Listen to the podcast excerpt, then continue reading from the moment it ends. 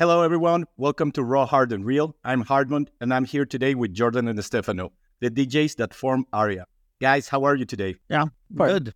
Fine, thank you. First of all, thank you very much for accepting this interview. Actually, you're my first English interview, so I hope that it goes well.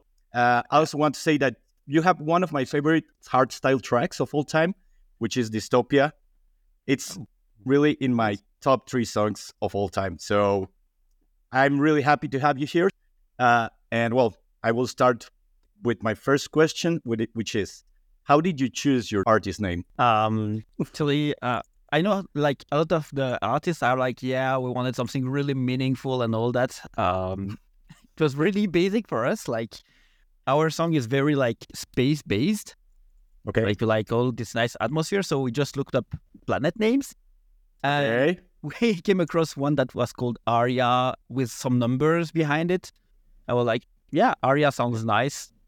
Easy, simple, easy Yeah, to I- remember. Actually, I think that it's very important uh, when you come up with a with a name with, a, with an artist name to have like a a really easy to remember name because Yeah. it will stick. Like when you start trying to come up with a very long name, it it doesn't stick with in people's mind. So and, and actually, I think it's a pretty cool name. Also because I love the Game of Thrones and Arya Stark. yeah, a lot of people came up with that thing whenever we started uh, our our duo. and what drew you to hardstyle? Which artists imp- inspired you? How did you come up making music? Uh, Stefano, maybe go first. uh, for me, I, I was lulled uh, into electronic music by my parents, you know. Okay. So I, I uh, was born, and then when I, I grown, I start I start to uh, listen to uh, trance, hardcore, jump style, and then I searched some music, and I found uh, the prophecy from Deepak. And I Okay. was like, oh, that sounds nice. And then Yeah, I, start, does. I, start, I start to search uh, other music like that, and then I found the Headhunterz, Power of the Mind, and then everything started uh, there, you know. And how did you meet each other? Oh, that's a, Uh, a long, long story. Yeah, I think it's, a, it's maybe a, complex one because uh, when I started producing, I like to make tutorials, like I still do now. Okay. But uh, I think that's how Stefano came across uh, my work, and he contacted me because I had like a, a downtime. Uh, like with I was uh, studying at that time, and I just like failed the year. And my parents are like, you know what, no more computer for you. So I was just left with a very small computer. I was like, you know what, I cannot produce on that. I will just quit. And he just sent me a message together with his brother back in the days, saying like, yeah, you should not quit and stuff. And we become friends since that time, I think. Okay. Yeah. How how long ago was that? Oof. Uh, it was in 2010, I think. 10 or 11. max. Something like Okay. that, yeah. And you started producing since that time. Uh, Yes. I was already producing for a while. Yeah, yeah. Uh, I started like in 2000 and I was 13 years old. When was I 13 years old? a long time ago. 17 years ago. Do your calc- oh, 17, 18 years ago. Holy shit. okay. Yeah. Nice. so you have been into production for a really long time. yeah. But like, and you you know how you you start. Like it's uh, really like playing around with samples and uh, you're like, yeah, I just did my first beat. That's uh, yeah yeah yeah. and you Stefano The same. Uh, the same? uh, 13 too, but yeah. The, the first music production uh, program was on PlayStation 1, I think. Music Nice. uh, um, 200. Yeah. So it's, it's long time ago. and when was your first performance, like acting as a DJ? Uh, for me, it was uh, under Aria in 2000, uh, 2018, I think. Uh, Okay, it was 19, 19, the first one we had. Yeah. Yeah. At And uh, for me, it was like probably 2013, I would say, like at a student party in Belgium, a known one in Belgium for the students, like where everybody drinks for the whole night for, for 24 hours in the street, and also are biking in the streets to like raise fund for something. I don't remember exactly what, but it was really fun. I've still And- some video. Yeah, really? yeah. yeah, we should have some video because uh, I, yeah, I think Stefano was there to support me at that uh, first performance. So Nice. So, at okay, so you started uh, playing first being a DJ and all that, right, Jordan? Uh, yeah. Then uh, Stefano like came. Well, you formed Aria together, and then mm, on which places did you start to play? Like it was, uh, I don't know what parties, clubs. The first one it was uh, like an indoor party, like Okay. uh, by a French uh, organizer. It was uh, Outpulse, and it was with uh, I think it was like Sound Rush was uh, the main guest, and we played there for the first time under Aria. Yes. Okay, and since then, where have you been playing? Like, what has been your biggest show? Or because, okay, I want to say something here. When I when I know you get when I knew you guys, I was like, oh my god, I'm gonna track them and see when they are coming to Spain because I don't know if you know, but there's like a huge party here in Madrid, like every month, every month or so, that it's called 150. It's a hardstyle event, and a lot of artists are coming all the time. And I have never seen you here, and that makes me really, really sad. So, so I That want to makes know, sad too. Yeah, so yeah. yeah, because I have seen like I don't know most of the artists that I know like getting here, and I don't know like, and I have seen that you're with Dirty Workz. Oh, and I also want to ask like, how does that work when you sign with Dirty Workz? Like, what's the help that they? How did how do they help you? Like, I mean, I know that it's also by Spotify, maybe playlists, but how does that work exactly? yeah, I'll try to answer both Both kind of at the same time. uh, so yeah, we don't have much uh, booking at the moment. We haven't had much booking since we started Aria uh, because of COVID on one side, and Mm, yeah. because also uh, we still need to get to be known to the world. I would Yeah. say because um, yeah, we're not that big of uh, like of an act at the moment. We're still building our branding and all that. We're still trying to get out there. So we we, we played two times in France at like uh, Hard Pulse, which is the the first party we played at. We played the second time at that uh, party. Also played once at uh, how is it called like uh, music uh, festival in France. It's like the twenty first of July. It's a, a public holiday, and basically you you have music in the street everywhere. So we played that uh, there once and I think we also played. Uh, we played once at uh, the Qontinent last year uh, at the pool Oh, nice. party uh, at the camping. It was pretty fun, and I think that's pretty much it. We, oh yeah, we also played like at some small parties with some friends and all that, but uh, Okay, so don't really consider that like actual bookings. I would say. Mhm. And, Okay. Uh, yeah, the reason why you do not see us in Spain is because we're trying to get out there. So if someone wants to take us for that event, we would be really glad to to be part of it. Obviously. Okay, actually, yeah. I, I mean, I don't have like connections, but I interviewed two of the main DJs that work there, and Yeah. I will actually ask them to try to to contact you because it would be awesome. And I mean, your music is actually really good. It's like top notch for me. So, I mean, I, I don't know if you maybe need to get more into bookings or something because I I do know that you could get like really really big because your music is really really good. It's not like just some I you know like some normal stuff. It's it's actually pretty good. Yeah. Thank you. I will just thank you, thank you very much. I will just say something. Do you work with uh, the guy at Dirty Workz or something? Because basically Nope. that's what they say. Like your music is really good, but you need to get out there and get bookings. and they're like, we're trying, okay? no, actually, we're trying, but uh, what they say is we need to get a bit out of our own island because uh, we're kind of. I mean, I'm introverted. You cannot see that, like, No. through the screen. But Uh-huh. I'm actually introverted when I'm in person, and Stefano is the same, I guess. so, Okay. if not worse. So whenever we are at a party, we're like, you know, the two weird guys in a corner with a beer, just laughing. Just drinking and, by uh, themselves. Yeah, Just talking to each Basically, other. That's, that's it. us. So it's kind of a work you're doing at the moment, trying to get out there and get to be known. And uh, we also contacted some uh, some other artists to get our name out there a bit more, like to have some collabs with some artists we actually like.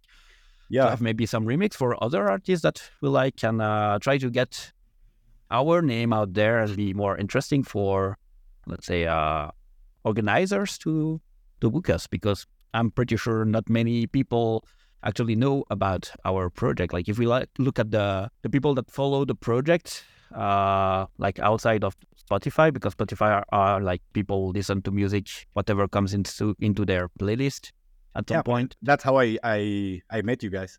so yeah, and some people just like let that thing roll in the background, so they do not pay much attention. And if you look at the numbers on our socials, yeah, not that many people know about us yet. So that's what we are trying to to do, have the, that name out there a bit more. yeah, grow. Okay, and okay, here maybe you can answer my other question. How does Dirty Workz help you in in this scenario? Do they help you just by putting your music on on playlists, or how does it work? Because I have never known about the like the labels. How how how do they work? Uh, Stefano will correct me if I say something or if he wants to add something. Uh, yeah, I, I- basically, I take the lead because I'm a bit more fluent than uh, Stefano in English. That's why I take the lead on most of the question. Just so you know, it's not that I'm speaking for. We we just agreed on uh, some of the the key things we wanted to know and to say and stuff. But uh, the label works uh, like I, I've been in two big labels, so I can compare. But basically, we are signed on a like duration contract. So we have X year on the label. And at the moment you start with that thing, the label is supposed to guide you to the next step. If you see what I mean, like we are on Dirty Workz update. There is still Dirty Workz main label on top of that. And the point is to get us from update to the main label. And to do that, what they do is guide us, saying like, this is what is good about your project. This is what is not good with your project at the moment. So try to work in that direction to get to uh, the next step in uh, that, uh, like for the, your project to get to uh, the main label, basically. So they put out our music out there. They put it on the right playlist. They make all the like put that on YouTube and all that, do all the publishing, obviously, like any label. But also, uh, every time we send something like a new music, they will say if it's good or not, obviously, also, if they want to Okay. release it. Mhm. And also, they often like add a comment on like overall the project or if the music could have more potential or like if the music is um, something that we receive a lot as a comment is like our music is um too how do they say that like too difficult how they say it like we have good melodies and all that but uh we do not have like you know that catchy vocal that everybody remembers or that Okay. sing along track or that Yeah, yeah. melody that is very simple and all that so that's the kind of stuff that they can also guide us uh, with like we have our own sound but they also can guide us and like this is good but if you want that thing to be more mainstream you could go that way because they have a lot of experience way more experience than we- have when it comes to like how the music industry works. Basically Yeah. just And how the producers. seems yeah. Yeah exactly. Okay so wow it's actually pretty interesting. I didn't know that they also were like they, they would give you guidance in all that kind of stuff. But i mean it's pretty cool. And i think that what's good about you it's your music. And what's bad about you it's that you're not out there and i haven't never seen you play. That's just my comments. But that's also what we're saying. Our music is good but we're sad that we're not out there more. And by the way, do you actually uh, work? You do you have another job? You you do something else, I guess, like besides the this project. now let Stefano talk first because I took Uh, many. for me, I, I work in uh, in lo- logistics. I sell Uh, contact lenses. Okay, so nothing that has to do with music industry. No, I mean, it's the same for me. I'm I don't have anything to do with music industry. I just do this for fun and because I love Oh, this style. Yeah. but I'm I'm actually I actually work at a consultancy company and I am a programmer, so a web developer. so Huh? whenever you're in need of Like one, Jordan. I'm here. you Yeah, too. but you, you already have me, so that's what. so you're not gonna need me. No, I, I, yeah, I'm a full stack developer, but uh, Oh, me too. yeah, full stack and uh, specialized in uh, geographic data. So Geographic data. big stuff. Okay. And what languages do you code on?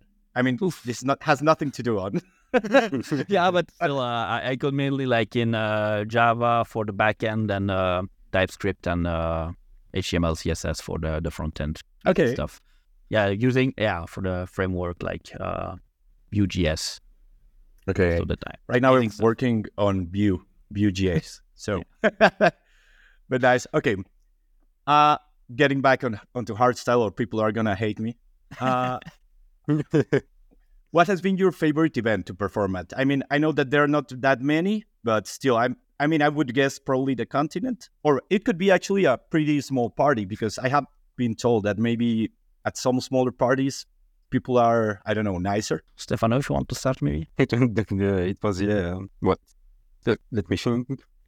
take, take it, Jordan. Yeah, or uh, I'll I'll take for mine. Like uh, the, the Qontinent was the nicest one in uh, what it represents. I would say. And Yep. the second to that is probably the, like the music festival uh, on the thirty first of uh, June, because it's like a different vibe. You know, you're you're just in the street on a on a small stage, and you have people coming and going and stuff like to see different stages and all that. And it was like it's summer, it's the Mhm. nice vibe and, and all that. It, it was a, a really really fun one. That's what I I wanted to say. The the Paris Fest was the the best one for me. Okay. And what has been the best festival that you have ever been to, like as a guest? What's your favorite festival to go to, or your favorite event? For me, it, it was the Qlimax to 20, 2011. Yeah. Okay. I Yeah, I would really love to go to Qlimax. Yeah, the, it, the show was so crazy, and uh, Noisecontrollers uh, played for the first time uh, E equals NC2, you know, and that was just wow, wow. Nice. No, no words to add. Yeah. My side, I'm not a big party goer, you know. Uh, I'm like more in the a studio rat, I would say. but uh, like the one I enjoy the most is very specific. It's a small one in Belgium that actually have some of the best lineups. Uh, it's called So Happy, uh, and it's a it's a very small one. Also, it's a like family based one, I would say. Like you can come with your child as long as it's with as your child is with you. Like starting from 12 years old, you can enter the the festival. okay. And uh, the reason I really like this one is because the lineup is sick. It's not too crowded. It's not too expensive, and all of my siblings goes to, so we just like go to the festival together. So it's the best for, for me. But I've never been to like Qlimax or uh, I've never been to Defqon or all of these big ones. So I yeah I cannot Wow. compare with the biggest ones, but yeah, yeah, yeah. Wow, that's impressive. I wouldn't think that you have never been to like a big festival. I mean, mainly because it's right next to you. Yeah, I, I I know a lot of people say that, but it's also like whenever uh, I actually was willing to go, I didn't have the money for that kind of party. I was like a student. It was really hard to like pay for that kind of stuff. And after that, like with work and all that, things goes Yeah, crazy. It becomes more difficult. And the prices also went up like crazy. So I'm like, uh, 120 bucks for just one night. Uh, yeah, maybe I can do something better with that money. But and also sometimes I'm not really into the names that are out there. Not that I hate this guy, but I'm like, if I want to go there, there should be like that one artist I absolutely want to go and see. But Okay, and talking about artists, then who are your favorite artists? Give me your top three, uh, Stefano, and then and then you, Jordan. I mean, it can be they can be three to five. I would accept five if you want to. yeah, you, Hmm. uh, artists I will pretty much have the same because we like kind of the same Yeah. stuff. Okay, styles, Noise Okay. controllers, and I will say Project One. uh, uh, no, sorry, Headhunterz too, but Project One. and then yeah, and then Yeah. it becomes Project One. yeah, yeah. That, Uh, that's basically you can can take all of these Yeah. and if you I, I could add one name that is to me uh, some of one of my favorite name like since even before it started this project Decharged Okay, it's probably one of my all-time favorites uh and yeah, as i said even from before he started decharge on the Scantraxx and all that i was already following what he was doing and next to that i would say probably Vertile at the moment is like oh my God, yeah, he found really, really the good. perfect spot of what hard style is like soft and like nice melodies but that kind of kick that just completely destroy everything Oh my God, yeah. I actually just saw him like two weeks ago here in Madrid in this Yeah. event that I just told you. and it was funny because he was playing like at a small stage it was weird because everyone was actually complaining that he wasn't playing like at the main stage. Oh, on this place, it's like a club, but it has five stages or six. I don't know. It's really huge. It's like I don't know, more than five thousand people can, can fit in there. So it's really huge. But he played like at, at a really small stage. But I actually enjoyed it more because it was early. It wasn't that crowded, and I know that if he was at the main stage, I wouldn't even be able to to move. So, and I, I have seen him like three times this summer or four, no, three, because I saw him at Defqon, at Decibel, and here at Fabrik. And I think that the best one was this, just because it was smaller, and you know there there wasn't like the fair the fireworks or all that all that kind of stuff, but still sometimes like being on a small place makes the experience better. At least at this time for me. Yeah. And well, yeah, Vertile right now I think it's one of the the greatest uh, hardstyle artists out there. Probably the best one at the moment. Yeah, yeah, definitely the best one at the moment. Like Yeah. when you see where he plays, how fast he grown also. Yeah, it's Ah. it has been I don't know like three years maybe.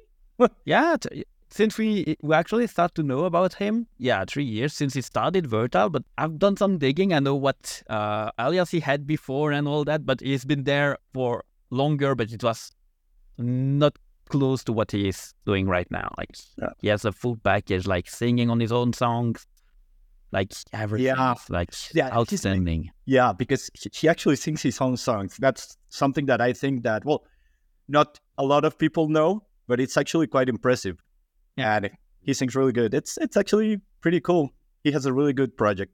So if he could do that in three years, you have three years to do the same. I know that you can do that. uh, singing will have a problem because we have uh, that very good old French accent, you know? but there's So- auto tune. Yeah, but even without a tune, the accent will stay, you know? since he since he started like being out there, I was like, yeah, okay, I'll take some uh, singing lessons, and I was like, yeah, but wait, I still have that accent, and it will not go away. So might as well just not sing. It's best for everyone. and by the way, when you're creating a song, how did you how do you come up uh, with a song? How's your process? Yeah, Stefano, maybe. If there is, I let you say it yeah, because it's we have kind of a, a process that is kind of uh, always the same. So like every time we do we do not live like that close to each other. We live like an hour and a half away. So Oh, okay, yeah, really far. basically we like uh set up some main ideas, some basic ideas uh beforehand, and basically usually just like you know the break of the track, what the the main uh see the main ambience of the track will be, and then from there we start and we derive until we have like uh, the fully finished sound, song. So like start from the break, have the nice ambience, and then have the the all the melodies and all the other elements. And usually the breaks we just like listen to a lot of different music, so we just get inspired by all the things we listen to, and also try to inject our own vision to what we what we do. So besides hardstyle, do you listen to other genres, like other kind of music? Yeah. Uh, basically, for myself, I listen to a bit of everything, but mainly uh, synthwave. That's my go-to. Okay. Kind of synthwave, so it can be heard in our tracks. Basically, also it's like one of the inspiration we take uh, most of the time. And for me, Okay. I listen to almost anything. I'm uh, very open-minded, you know. I listen to house, rock, hip-hop, a lot of hip-hop US. Uh huh. I- This helped to have some uh, inspiration, you know. Yeah, I mean it's good to have like another. oh, Well, that that you're open to to listening to other other music. For me, for example, uh, I use well, no, I still love uh, metal music and rock music. That was like a biggest part of my life because I used to play at a metal band.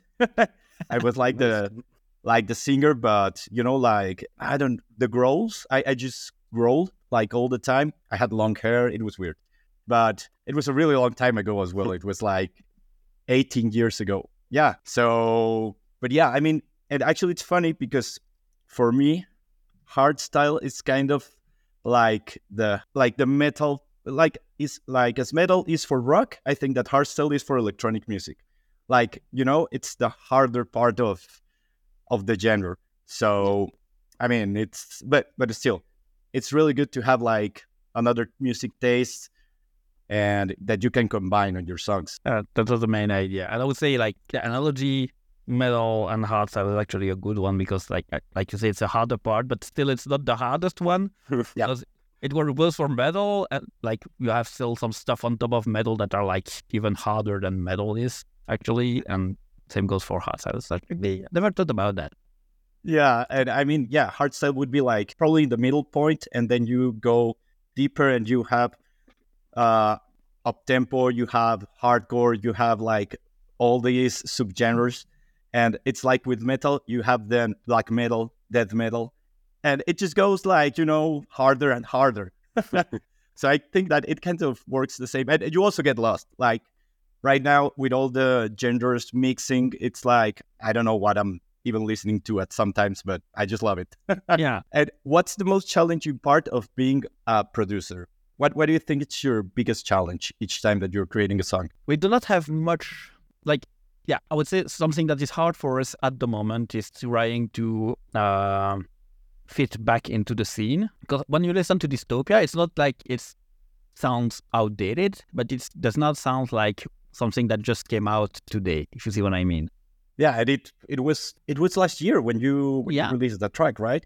Yeah, but I, I know what you're saying. Yeah, it it's changing like very fast, like really quick.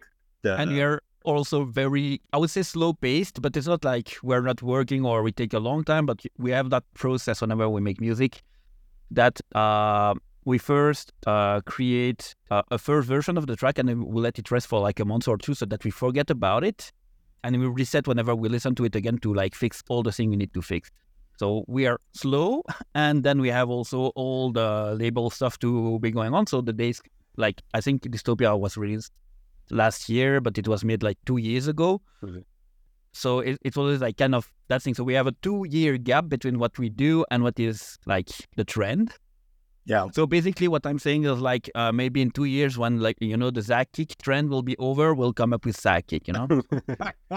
Just kidding. But the, the hardest part for us, like in the last, uh, I would say nearly exactly for the last year that just uh, so since last October, we've been trying to like fit back into the scene with uh, more modern sounds, see what they've been doing, uh, what people have been doing. So like what kind of kicks are used, what uh, kind of uh, construction like of the track are being used, and how it works to like fit back into the scene and have something that sounds a bit more up to date. I would say. Yeah, I mean, I think that it's really hard, like keeping up because it's changing really, really fast. Like even like half a year might seem like a really really long time because and even being at the festivals and like when you watch all the live sets they keep changing the kicks like all the edits everyone is making just to fit the new kicks that are like you know like up to date i don't know how to say it but yeah it's kind yeah. of weird and i think that being a producer might be really hard right now yeah. I mean it's a trend so basically you just if you stick to like the root it's always a good thing. Like, yeah, these are changing, but it's not like too changing. Uh, the kind of kicks that are mainly used like for climaxes and the, the base of the kicks are basically the same. It's just like the kind of first sometimes you'll have like this zaag kick. It's just a trend at the moment. Yes. But it'll eventually go like be outdated and it'll come back maybe uh, like in five or 10 years. And like before that, we had like the gated kicks that came back and that we didn't hear since like 2010 maybe. And you have all these kind of trends that are rolling. So basically, if we just work on something now, it's maybe for in 10 years' time. But it's, it's the hardest part is like on top of that, it's more like if you want to be um, up to date every time, you need to be very like fast paced when you create a tar- track like in a matter of two or three months you should have started the track and released it. So it's a very challenging part that we cannot really do at the moment anyway. So yeah, but then you you you made me think a little bit because even though I, I don't know if like all the artists, all the mainstream artists are in a WhatsApp group or something thinking about what's going to be the next kick or something. Because if you think about it, uh, for example, then the latest uh, release from Vertile and Sub Zero Project, uh, Weeknight, I think it's or yeah. reignite. I don't know. But they played that song on at Defqon One, which was four months or five months ago. So it's funny because like they created this like kind of a long time ago, and they are just releasing it right now. So they might like know or I don't know what the trend is going to be, or I, I, don't know how how how do you think that they create this so that they can release it like six months later? Stefano, I don't know your input. I, I have a clear idea, but want to see what Stefano thinks. I don't know too. I don't really know. M- my view on that is that Vertile can release whatever he wants whenever he wants. yeah. It will be so basically everyone is following. yeah, he's the trendsetter, you know? Yeah, yeah, yeah, that's true. Yeah, that's so true. basically, he can release whatever he wants. He's the trendsetter. So whatever he does, everybody will try to, I would not say copy. I would say maybe try to get inspired by that, like instantly. If it's not Vertile, it's Rebelion that came up with uh, all these Oh, yeah. Kick trend. And it's just like these big names can do whatever they want. They will set the trend. Like new kicks came uh, by like uh, the way Vertile works with his kicks created a new trend. The way Rebelion works with their kick and the kind of track they do created a new trend and all that. So these big names, they're the trendsetters. So basically, they can do whatever they want. And everyone will that- follow them. Yeah. Yeah. that will be the trend. So yeah, if at some point I don't know one of these big names, and it's not that it's always the same big names. Like right now it's Vertile and Rebelion. Maybe in five year ti- years time it will be someone else. But like they they just come up with something that they think is cool, and I do not like to say it like that, but because of their name, people will think it's cool because they are big names, you know, kind of in a way. So people will follow that in a way Yeah, because like yeah they did that it worked so we'll do that and it might work also it's kind of the way i see it but i know it's not kind of pessimistic say said like that but it, actually it's not it's more like no, but but it happens. It actually happens. So yeah, yeah, It, it's kind of the way it works like uh whenever a big artist whatever the, the genre is uh whenever a big artist come up with something they'll have a lot of people following that and it will create a new trend and then it will just go away and it's just the matter of like renewing finding something new yeah. on top of the game. But yeah. And talking about like the latest releases, the latest artists that are like like really big right now. Which ones are your favorite songs? Like let's say for this year. uh, let me just quickly open my Spotify playlist to check which one are the the one I enjoyed the most. Uh, For me, I think it's there, there are a lot of Warface there. Uh huh. Sorry. uh, no, not really. I, I do not listen to like all the big names.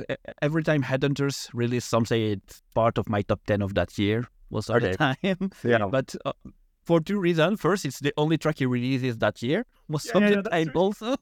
yeah. but uh, yeah, um, for for this year, actually, the one I prefer so far are not that big from that big of names, but uh, like there are some versatile tracks. Uh, a version. I really like what Yeah. the version is doing at the moment. Uh, but the I do not like listen to a lot of the the bigger names. Like yeah, Devin Wild. yes, Uh, the the I like him. the Holy Ground. That track Mm. just got me like crazy for weeks and weeks. And yeah, beside that, it's like I would say smaller artists. Not that uh, it's not like said in a bad way, but like I don't uh, know. at the moment, I'm really digging uh, Bright Vision. Okay. I, oh, I don't know. Uh, it's a guy from um, Silver, Scantraxx Silver, I think.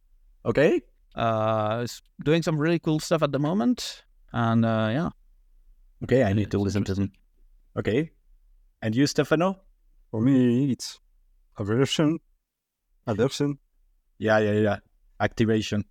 Yeah, this one. Well, then, Yeah, I- uh, and I, for me, I mean, I think that Activation has been like probably the biggest song this year, but Yep. also la, Lost Without, it's Lost Without Me or Lost Without You? The song with Headhunterz and Vertile. I don't remember. But that song for me, it's like amazing. Uh, at least for me, it's the song that I have been playing the most probably in the last time. Like just on the release date, I listened to it at least 20 times. It was crazy. I love it. Yeah, it's, uh, it's not my favorite, neither from Vertile nor from Head Headhunterz for some reason. I, it's a very good track.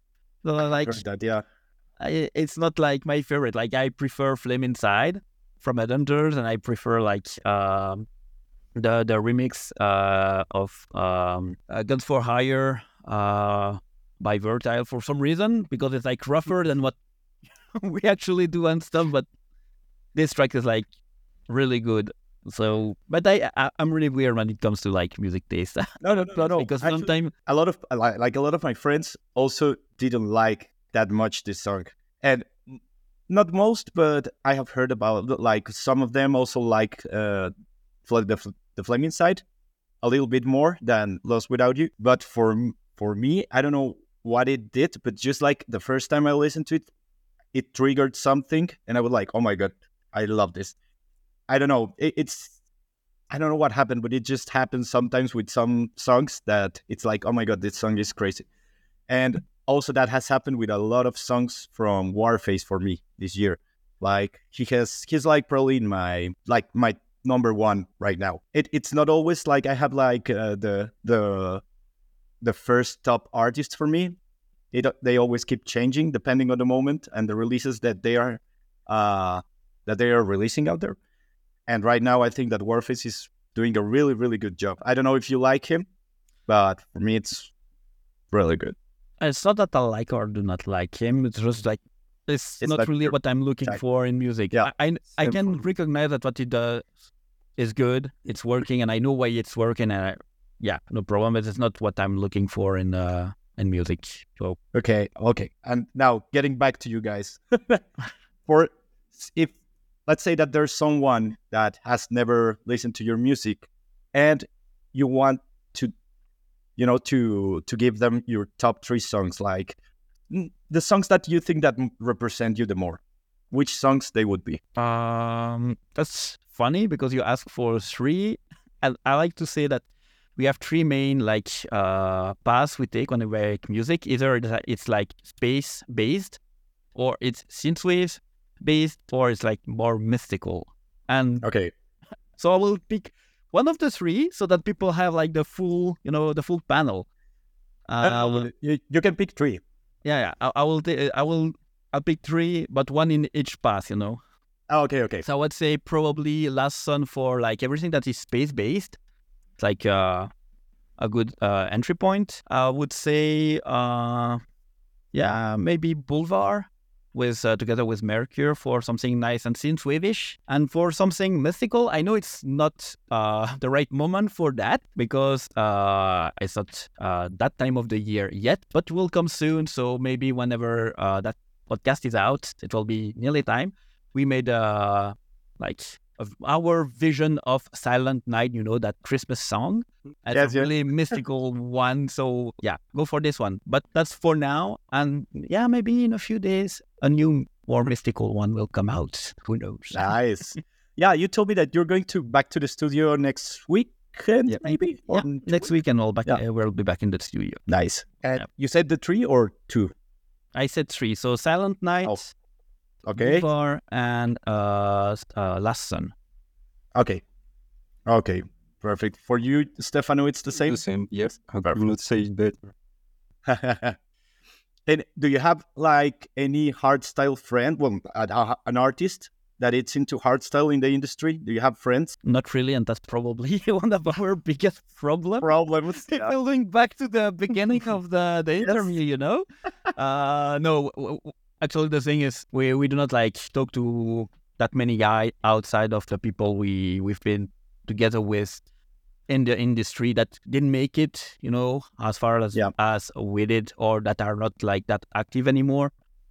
Like their uh, brutality, which was uh, kind of getting out there back in the days, is uh, actually our manager at the moment. So we're still a uh, very big friend with him. We have Exilium, which was also on uh, Dirty Workz copyright free. Uh, are big friends with him. But like the big names, uh, actually do not talk to that much of these people. Like we talk a little bit with a lot of different artists, but not like can call them friends, you know Yeah. or like we talk, but it's like we talk about music, and that's basically just like once every month or something. Not much more than that. Okay, so you you need to get some friends out there in the hardstyle industry. We're trying to, but we're awkward, so I don't think so. yeah, it's hard for us to go to people and not like feel awkward at least. uh, I think that you that you can change that. Or probably, if you try, I don't think that they will think that you both are weird. So Yeah, maybe I you mean, should I- just try a little bit harder. I, I'm in contact with some uh, some people, but it's always like more, you know, on uh more musical production and like we're on the same label and uh, we just like give each other small tips, but that's basically it, or just react to each other's posts and that Okay. kind of stuff. But that's basically all the interaction we have so far. So, but we're working on it. I, I have a question that it's kind of funny because I think I know the answer, so I'm gonna change it a little bit. But I do think that you enjoy a lot producing music, right? So Indeed. what do you enjoy the most? Like being on the studio or being out there playing? both. Just That's the- two that's situations easy different. answer. We like both. Okay. Uh, I might elaborate on that, but uh, yeah. go go. yeah the thing is when you're in the studio you're like alone you enjoy what you're doing but as like you know because we're passionate about making music but then when you're Yes. out there playing we enjoy it on a different level more like what we did in the studio that's what it brings to people. Like seeing the reaction of the people is like priceless because you know that what you've done is good. Like having their reaction is something different. Like the adrenaline it gives you uh, and all the like can have goosebumps sometimes when you play your tracks and you see people like sometimes singing the the singing the the melodies and all that get goosebumps when that happens so it's different than when you're in the studio and you're, you're just like enjoying making music just like you're enjoying playing a video game or watching a series or that kind of stuff Yeah. so it's you see it's two completely different thing in my opinion it's like Yeah. hard to I mean- compare but if you were to ask me so far i would say music production on its own like more than Okay. playing but because that's where i'm most of the time Yeah. so it, it's it's kind of biased because I'm in the studio a lot of the time, and if I'm here, that's because I love it. And if we had maybe more uh, like bookings and all that, maybe it would change. But I would still Yeah. consider that like so different in what it like gives you as a feeling that it's hard to compare. Like it, it's comparing apples and pears, you know. Would you like to like uh, focus completely on music? I mean, do you see yourselves leaving your jobs and just being uh, producers and, and artists? Definitely. Perfect. That's kind of the, the that's the goal. I mean, Yeah. it's not the goal when you start, but you know when you reach that one of the there there is like some turn points that milestone that you achieve through the years. At at some point, the question is like, yeah, maybe the next step would be to live out of music purely and not Yes. have to go to your nine to five jobs anymore and just go in the studio, make music, and then go play somewhere and then come back home and you know DJ's live kind of stuff. That's the dream. But uh, yeah, not there yet. But uh, if it can happen, always Yeah. like as I mean, as music makes make that much money, sure. Yes. Yes. I mean, the only, I think, I think that the problem is always that since you're working, you don't have like enough time to do what you enjoy the most. In this case, is music, producing music and playing at gigs. So it's kind of like finding the, like the lucky moment. So that maybe Yeah. there, there's going to be a song, there's going to be something that triggers it, and then you're going to go big and start doing. I'm sure that, that that's going to happen for you. But I mean, it's. I think that it's kind of um, hard when you are the, at a certain age where you can, or you are not uh, rich, and you can't just like leave your work and start doing whatever you want. Yeah, that's something that a lot of people tell us. Like a lot of people we know like stop their job and focused hundred percent in music production and uh, like living out of music. But the thing is, uh, depending on what your background is, it's not always possible. Yes. And also, like I have a job that is quite uh, stable, I know that in 10 years' time, I will probably still be in that field and still have a nice Mhm. salary and all that, you know? Yes. And it's kind of, do I want to gamble all that for music? Maybe I should. Maybe that's why we're not bigger. But uh, to be fair, I still think out of all the free time I have, pretty much 90% of it is in the studio, working on tracks and working on, on music. So I'm not entirely sure that I would do much more than what I'm actually doing at the moment. Now, and actually, for you, for what I've seen, you're releasing a lot of tracks. Uh, When when did you start it? On Uh, like releasing tracks? It was 2020, 2019. 2019 was the first one. And then Okay. uh, since that, we've released, depending on the 25 years and tracks. had, like in total. average five tracks per year. Uh, I would say the, the the first year we had a lot more Okay. because we had like uh, we came prepared for Dirty Workz. Like we had, I think, five track ready, three were already ongoing.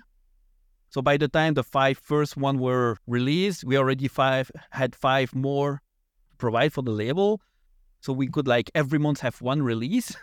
Yeah. But then the year after that, we only had like three or four tracks ready, and it took longer to get them out. And then the the pace got slower a little bit because of we had to renew our sound, uh, as I said uh, a bit earlier, with uh, to get a more modern sound and more up to date. So But we still, released a little bit yeah. You were releasing more songs than Headhunterz, like five times more. So it's still good, a good amount. Yeah, but the thing is, he did probably a thousand more streams than we do with just that one song. yes, yes, that's true. So it does not it does not have to release that much to get like some decent numbers. yeah, and to win like best song of the year and everything with one song, it's like wow. Yeah, yeah. I mean, it's it's funny actually how it works, but I'm pretty sure, really that that with even with the amount of releases that you have right now, it can happen because it's actually pretty solid. I mean, it's not like a lot, but still, if you see, I don't know, maybe Satox or Sub Zero Project, well, maybe not Sub Zero Project, but maybe some bigger names that that actually release a song every two months, and that's six six songs a month, six songs, uh, six songs a year. So it's actually not that much. Yeah, yeah, yeah, actually, it's, uh, when you say it like that, it's indeed not that, not that much. Yeah. So you are actually quite on the average amount that that any artist uh, have released. So you just need to to get out there. That Yeah. would be again my my advice for like the tenth time. Why does everybody say that? I don't understand. I will try. I will really try to to see if you can get booked here. yeah, For would sure. that would be cool, and we would, we would be glad to come. Oh, it would be amazing. I j- but if you come, I will go with you, and you cannot hide in the corner and just Okay. talk to yours. okay. We have a deal. Can we just shake hands like to the camera? like, If you see two weird guy in the corner, that's probably us. But if you take us out of the corner, it might it might work. You know. okay, then I will take you out of the corner so you can work. okay. Uh, what advice would you give to someone starting their career as a hardstyle DJ or producer? Stefano, maybe start. Just don't give up. Do it step by step, and have some fun. That's the most important. Doing it, you know. Yeah, and don't give up. And I would say, like, I will double that. Uh, like, I do streams once a week, and I get a lot of like people starting production on my stream.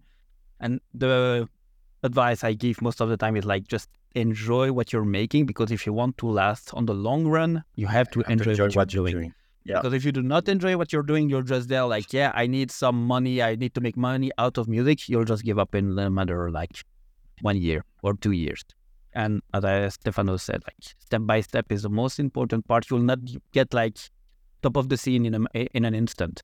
It takes Yeah, time. That's true. years to like. Also, there are things that you can rush. Basically, you can rush like sound design and all that because you can buy packs and stuff.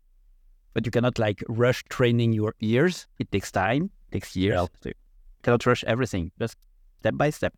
Try to make the next track better than the previous one. That's all. Uh, what is your opinion on the evolution of hardstyle over the years? Ah, that's a tough question because that's where people will start to, you know, hate us. I, I, would say what I truly think. Uh, we're probably on one of the best uh, spot at the moment, uh, in my opinion. And I've been in hardstyle since like 2007. So I've been a lot of things going on and stuff. There are a lot of trends that have been coming and going. But to me, we are at the same spot that we were in a way when uh, I started listening to hardstyle, which is we have like some very big artists with very specific sounds that only them can make, and we have very nice melodies, powerful melodies with good kicks that really fits with the overall atmosphere of the track, which is what we had uh, also when I started listening to hardstyle. So yeah, we're probably, in my opinion, in one of the best spots we've been like in years, probably. Okay, for you, Stefano? Yeah, I, I like I like how it's right now. You know. Yeah. Because in the past there was uh, some good, some bad evolutions that changed uh, the art style. But right now I, I feel like it's more open-minded. You know, there is uh, a mix of every genre of art style in in it. Uh, there is uh, for every test, You know. So I think right now with it it's good. Yeah. I mean, for me, I don't have that many experience because I actually got into hardstyle eight years ago for the first time. But like when I started listening to it like really deep and only hardstyle uh, was like five years ago when I arrived in Spain. That was when I was like, oh my god, I really love this kind of music, and it's now my my passion. So I haven't seen that much. I mean, there has been an evolution, I can tell, because actually when, when I started listening to hardstyle, it was mostly euphoric, or at least that's what I. Yeah, it actually was mostly. Yeah, it, it was still. It was the end of it, but it exactly. was.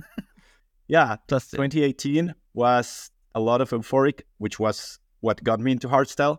But now, I actually like more raw. Probably, raw is probably my main uh, gender right now actually 2018 because we had that the same thing with Stefano before we started Aria. Mm. We both quit hardstyle at the same time for the same reason, without like saying, "Yeah, I will stop," and uh, "Do you stop also?" Just at the same time, we decided, "Okay, no, that's that's not for us." End of the story, because we were like, there was that very specific kind of raw sound that was coming in 2016, 17. Yeah. Like all the kicks were really weird and all that, and we were like, uh-uh, not for us. Mm-hmm. Bye.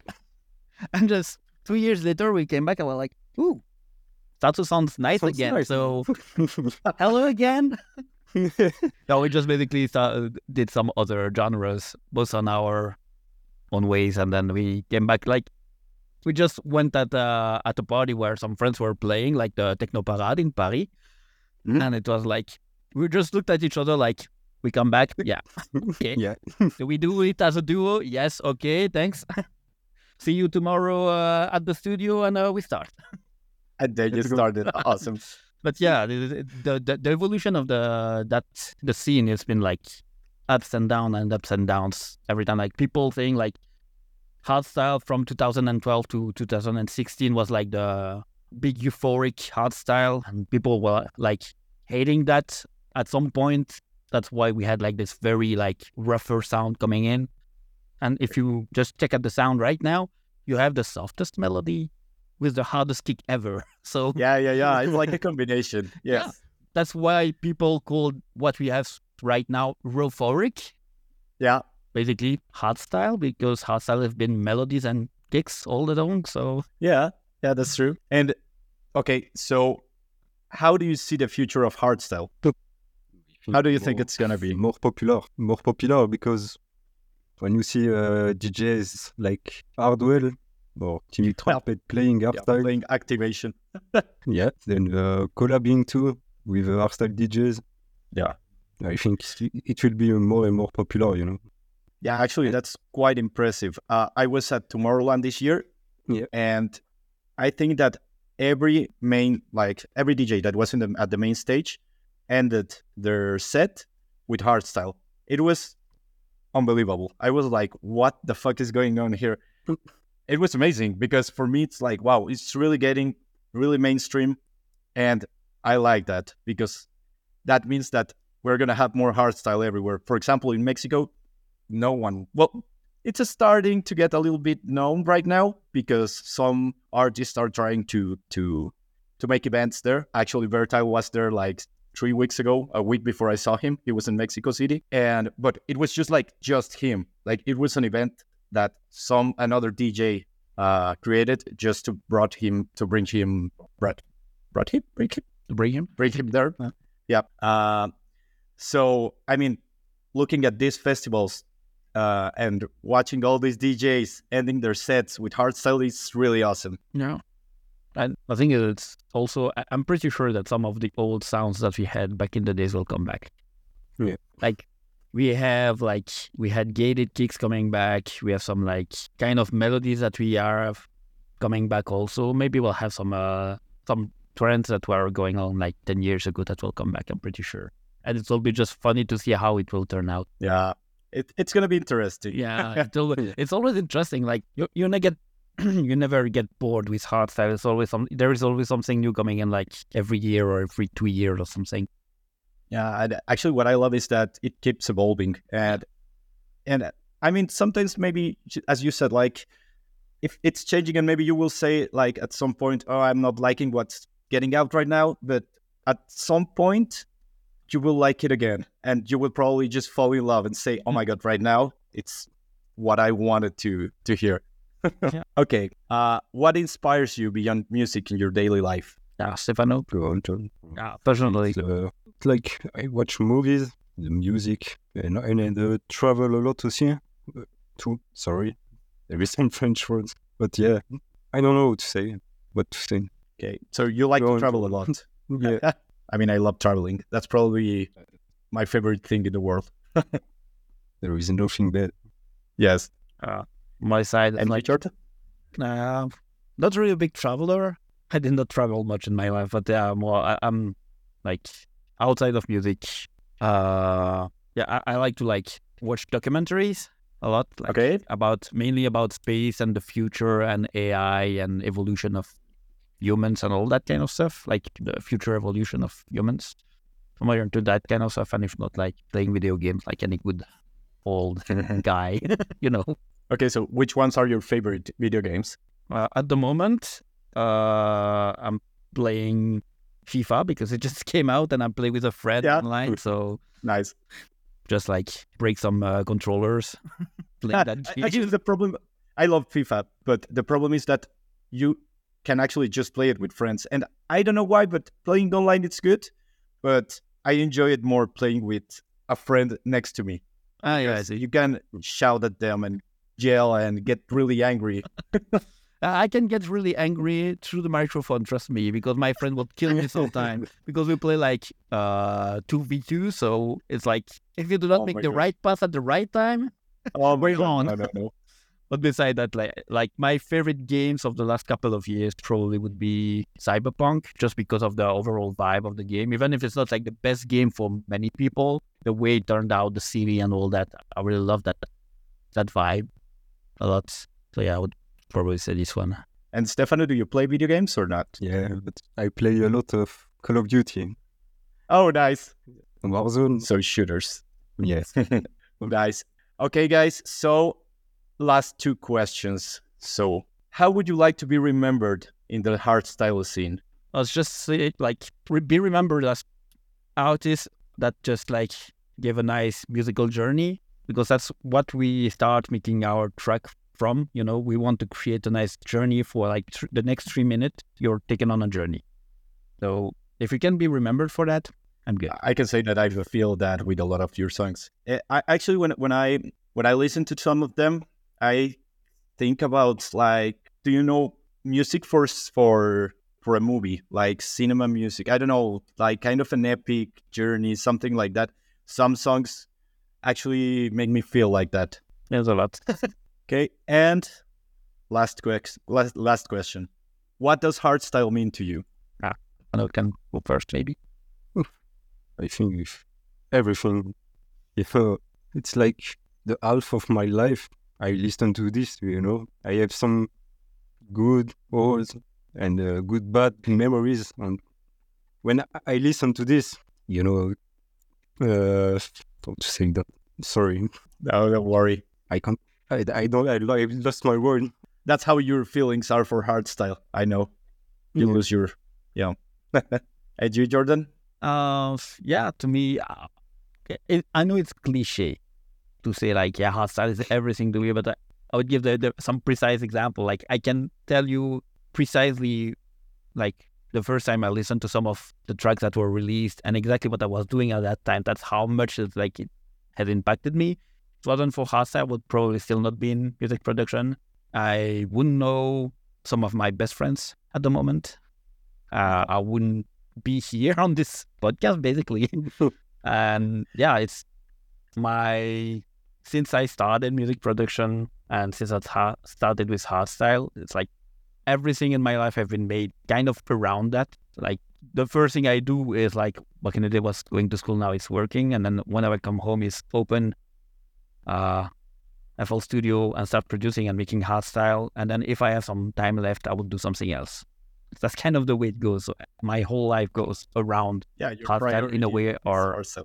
or another. So cannot say anything else. I know it's cliche, but it's actually what it is. It's like whenever I do something, it has to. it is cliche, but still, I actually think the same. Like for me, it it actually become as I as I just told you, I always was thinking and how can I get into the industry? How can I get into hardstyle? Because it means so much to me. Like I don't I don't even know how to explain it, but it has also brought uh, one of my best friends uh, that I met them at at a festival in in Croatia.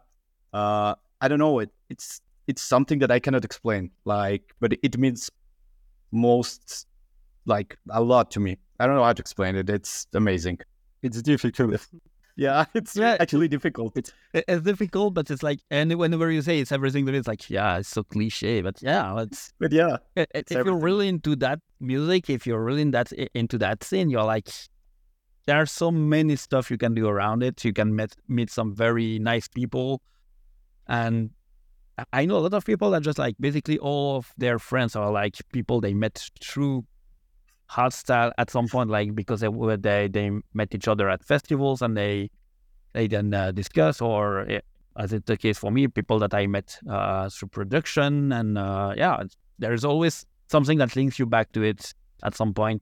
If not everything is linked back to it, yeah. if you're like really into it. So And also, like everyone that listens to hardstyle, it's like very um, ah, how do you say it?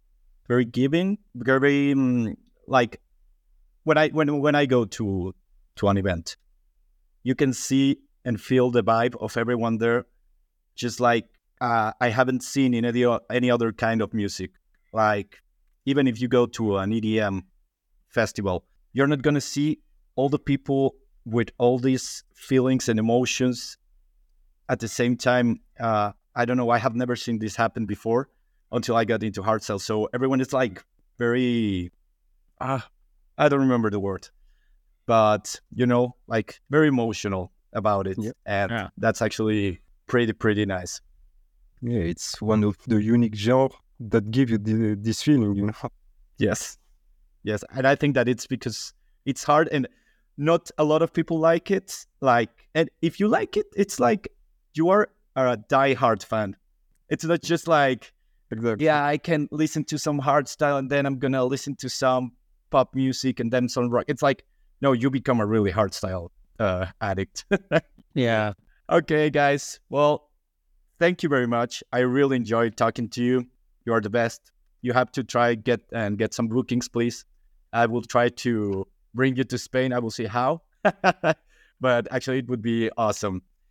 Uh, Jordan, Stefano, really, thank you a lot. It was awesome. And I hope to talk to you again soon. yeah. Thanks, thank you for Thank having you. us. It was really nice. Okay, everyone, thank you for listening. I hope that this was enjoyable with my not so good English, but I hope that you enjoyed it. Mine is Okay. better.